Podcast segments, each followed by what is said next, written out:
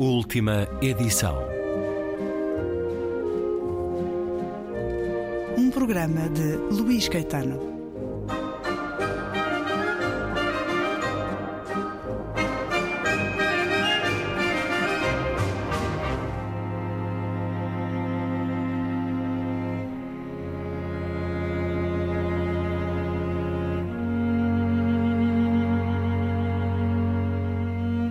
Os povos primitivos, como não tinham explicações científicas, procuravam a lógica dos fenómenos naturais e a sua razão de estar no mundo através do recurso à imaginação poética.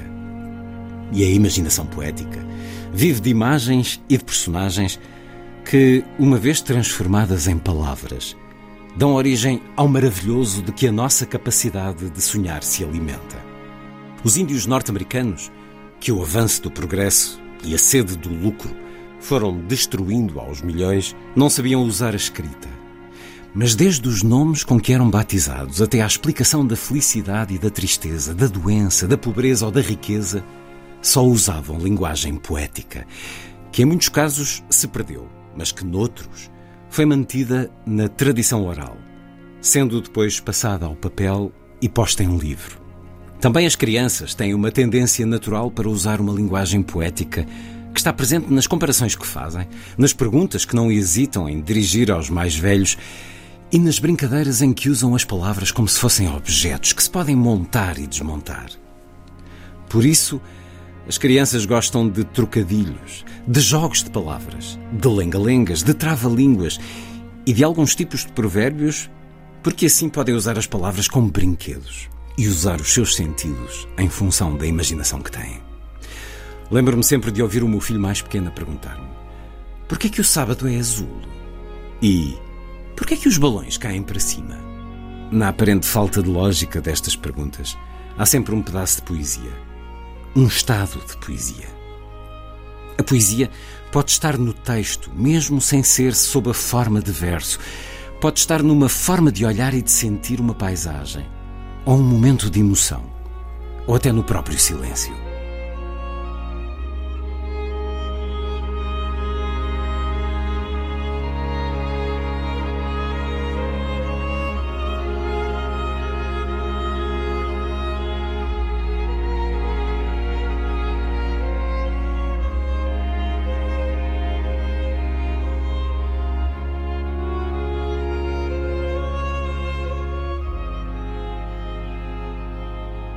E são dois certos do livro A Poesia, explicada aos jovens e aos outros, de José Jorge Letria, com a chancela Guerra e Paz.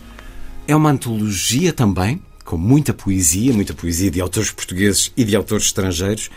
São, de alguma maneira, convites, com palavras a abrir as portas dos poemas, as portas, as janelas, as muitas entradas que cada leitor poderá encontrar para aceder. É um livro quase epistolar. José Jorge Letria é um livro em que escreve, não sei se há alguém definido, mas acima de tudo aos muitos jovens com que se cruzou ao longo da vida. É verdade que sim, Luís. Sabe que este livro já tem alguns anos. Eu recuperei-o dos inéditos que, como imagina, ao ritmo a que eu escrevo, fui São acumulando. alguns. E às vezes tenho a possibilidade de encontrar um inédito esquecido, não perdido, mas esquecido, que eu digo, cá está a altura de o recuperar e de, o- e de o pôr a circular. No caso desta poesia explicada aos jovens e aos outros, eu tenho uma excelente relação de trabalho e de, e de diálogo intelectual com Manuel Fonseca, o editor da Guerra e Paz, que é um homem inteligente, culto, que sabe muito de cinema e de literatura e que mantém uma excelente editora. E um dia mandei-lhe este texto, esquecendo-me até que lhe tinha enviado, e um dia ele contactou-me e disse: Zé Jorge, eu tenho aqui uma ideia que lhe vou propor e que é um desafio que desde já deixo aqui anunciado, que é publicarmos a poesia explicada aos jovens e aos outros, com suporte antológico que nos permita chegar a mais leitores, a gente, sobretudo mais jovem, que se interessa pela poesia. E eu disse-lhe, oh Manuel, eu acho que a sua ideia é muito estimulante e é um desafio para mim. Você é que sabe, você é que é editor e é um editor com grande experiência e com uma grande capacidade de abrir a colaboração através dos livros para os jornais e para setores do mercado que às vezes são inesperados. Portanto, se você acredita que pode resultar, vamos a isso. E assim aconteceu. O livro saiu, você colocou uma questão em termos que são muito estimulantes para mim, diz ser quase, ter quase um caráter epistolar. Na realidade, isto não é um ensaio, isto é um longo texto de reflexão e com caráter antológico, que é quase uma conversa que eu fui mantendo com os meus filhos, que hoje já estão nos 40 e tal anos. Um deles, o André, que é o mais velho, a aproximar-se dos 50, e que eu vou mantendo também quando vou às escolas. Agora vou menos às escolas do que ia, porque não é que não tenha vontade de ir, mas o grau de solicitação e de exigência que eu tenho por parte da Sociedade Portuguesa de Autores, Impedem. que continuo a liderar, eu tenho menos disponibilidade para me meter num carro às 7 ou 8 da manhã e ir para uma escola às 10 da manhã e para outra às 3 da tarde. Sinto a falta dessa comunicação e dessa itinerância e dessa mobilidade, mas Este livro poderá substituir muitas vezes essa deslocação, sendo trabalhado pelos professores. Não são as cartas a um jovem poeta, são cartas a jovens A de jovens. um poeta, eh, juntando-se a outros, por exemplo, como o primeiro livro de poesia da Sofia de Melbreiner, com contornos diferentes. Aqui há, há bastante um e enquadramento este é o livro de um poeta. que dialoga com os jovens num plano muito frente a frente. Olha para eles sen- sentindo-lhes a maturidade. por tu e criando com eles uma cumplicidade. Cumplicidade, é um mas compromisso. respeito pela sua inteligência e pela sua maturidade, capaz de, por exemplo, lhes explicar ou lhes eh, dar o seu ponto de vista sobre o que é o mercado da edição, da crítica, o mercado à volta dos livros, Como já percebeu, eu falo disso tudo que marca, sem tabus. que marca, obviamente, o processo de como os livros chegam. Repare que é uma escrita que eu não assumo como ensaística, mas onde eu an- arranjei espaço para falar de grandes figuras do mundo intelectual e da reflexão sobre a poesia, como Octávio Paz, por exemplo, como Ana Arendt ou George Steiner. Há imensas citações Eu de cito- deslumbre pelos livros e pela leitura.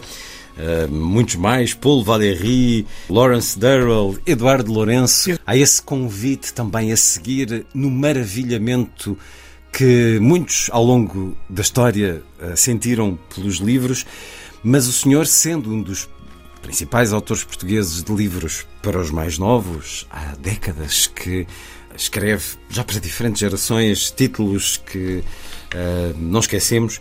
Diz aqui a certa altura que a poesia nasce na linguagem. As novas gerações estão a perder extensão na linguagem. Leem menos, a linguagem das redes sociais é mais pobre, mais, mais reduzida. Por mais E há esperançosos. pressa de dizer. E há pressa de dizer, sem sim. se pensar num modo de dizer E o e, senhor- na qualidade do modo O de senhor dizer. diz que a poesia dá-se mal com a pressa.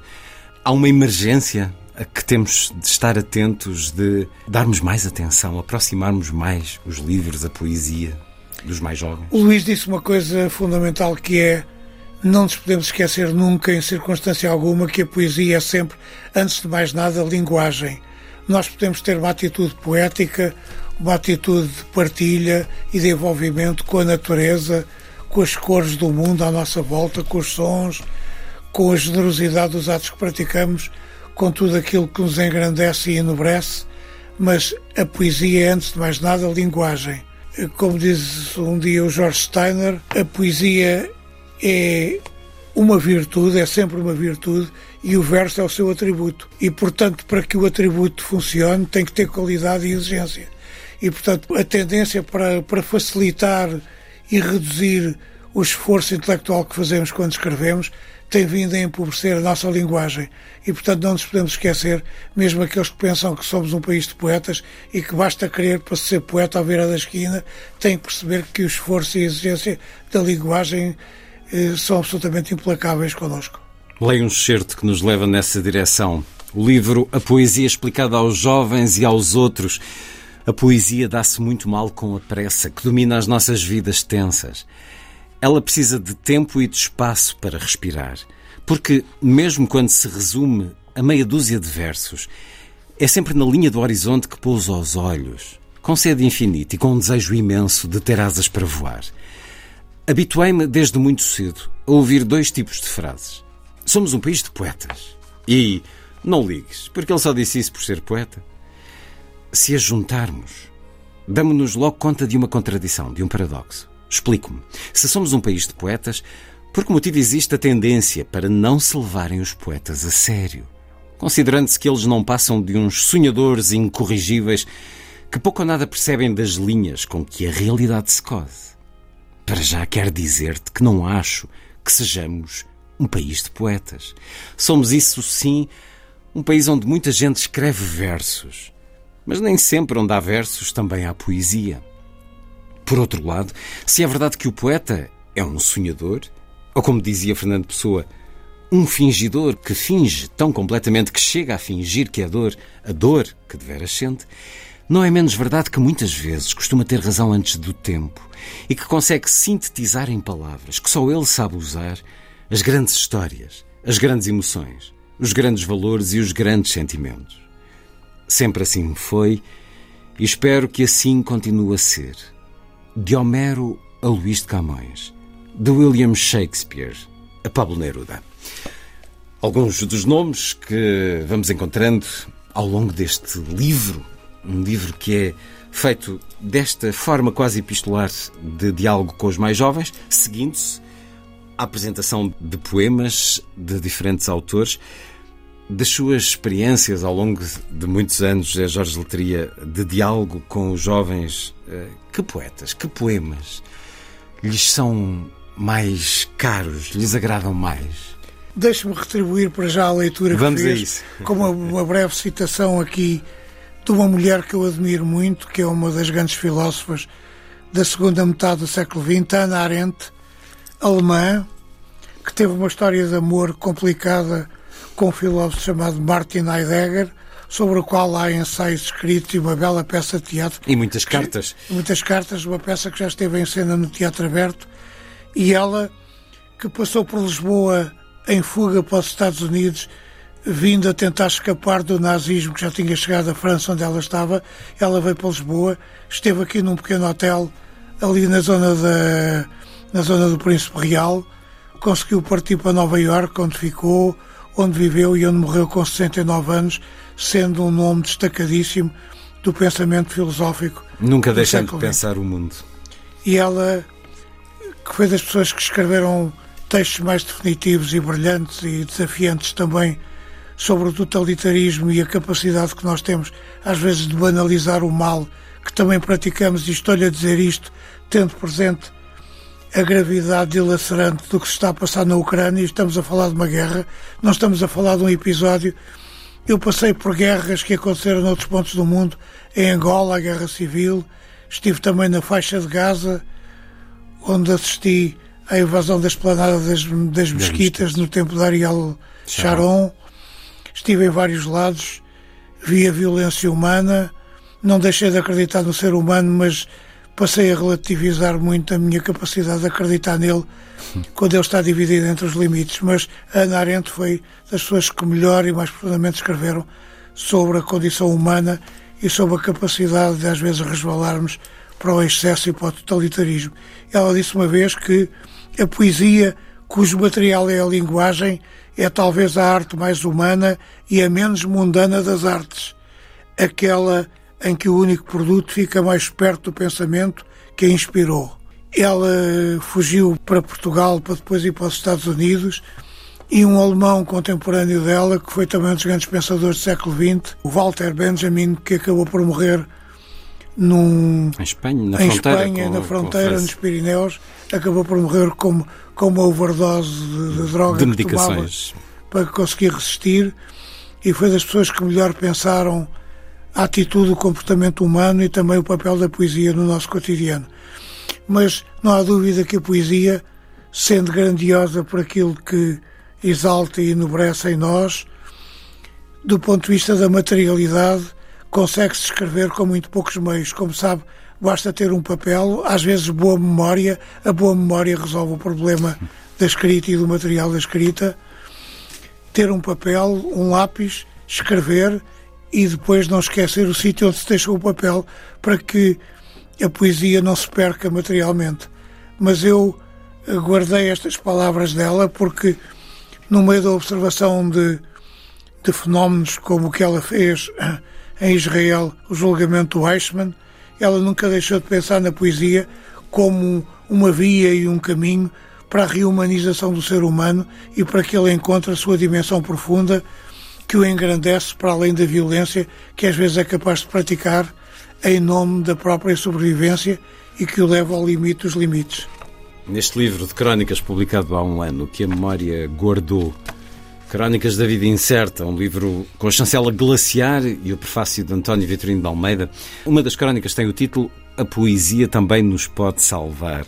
Eh, fala-nos aqui de Sofia, de Jorge de Sena, fala-nos do Dia da Poesia e a forma como o celebramos durante a pandemia. Termina dizendo a poesia é a mais pobre e a mais rica das formas de criação artística e pode dar-nos o alento profundo que nos falta para resistir. Poesia também nos pode salvar. Assim salvou José Jorge Letria. Sem que ela própria disso se aperceba, salva-me todos os dias e todos os dias me lança para a perdição de continuar a escrevê-la, tentando salvar-me e reencontrar-me naquilo que ela tem para me dizer, mesmo antes de eu escrever.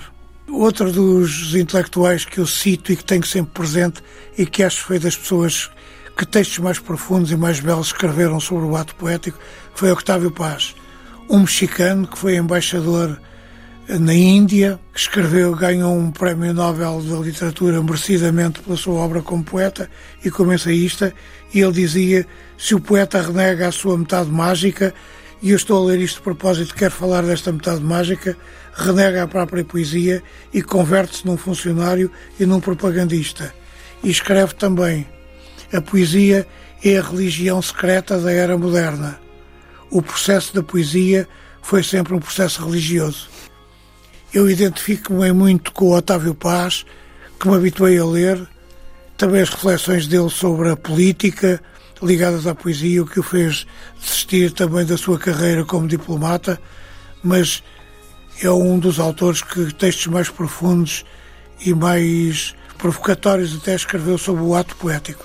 Uma chama imensa, a poesia de Otávio Paz esta frase que tem aqui na crónica, a poesia é a mais pobre e a mais rica das formas de criação artística. O que é que quer dizer com isto? Quer dizer com isto eh, que há uma contradição profunda entre aquilo que eu disse há pouco, que é a pobreza material da escrita de poesia, bastar um papel e um lápis, hum. e também a capacidade que ela tem de libertar em nós emoções, desejos, momentos de iluminação que nos levam a descobrir uma dimensão profunda de nós e uma outra identidade que, levado ao extremo, se pode transformar em heterónimos, como, como fez Fernando Pessoa, que foi realmente um mágico da heteronimia, e nos pode levar a descobrir a dimensão que só as palavras, no trabalho eh, profundo com o texto, é capaz de aprofundar e transformar em nós numa realidade que nos transcende e nos engrandece sempre. A poesia que dá-nos tanto pode nascer de quase nada, dessa quase simplicidade nada. de processos que aqui nos referiu.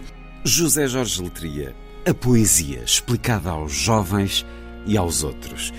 Livro publicado pela Guerra e Paz é uma cartografia poética envolvida em memórias e reflexões dirigidas aos que estão a iniciar a descoberta da vida, uma conversa que vamos continuar no próximo programa da última edição.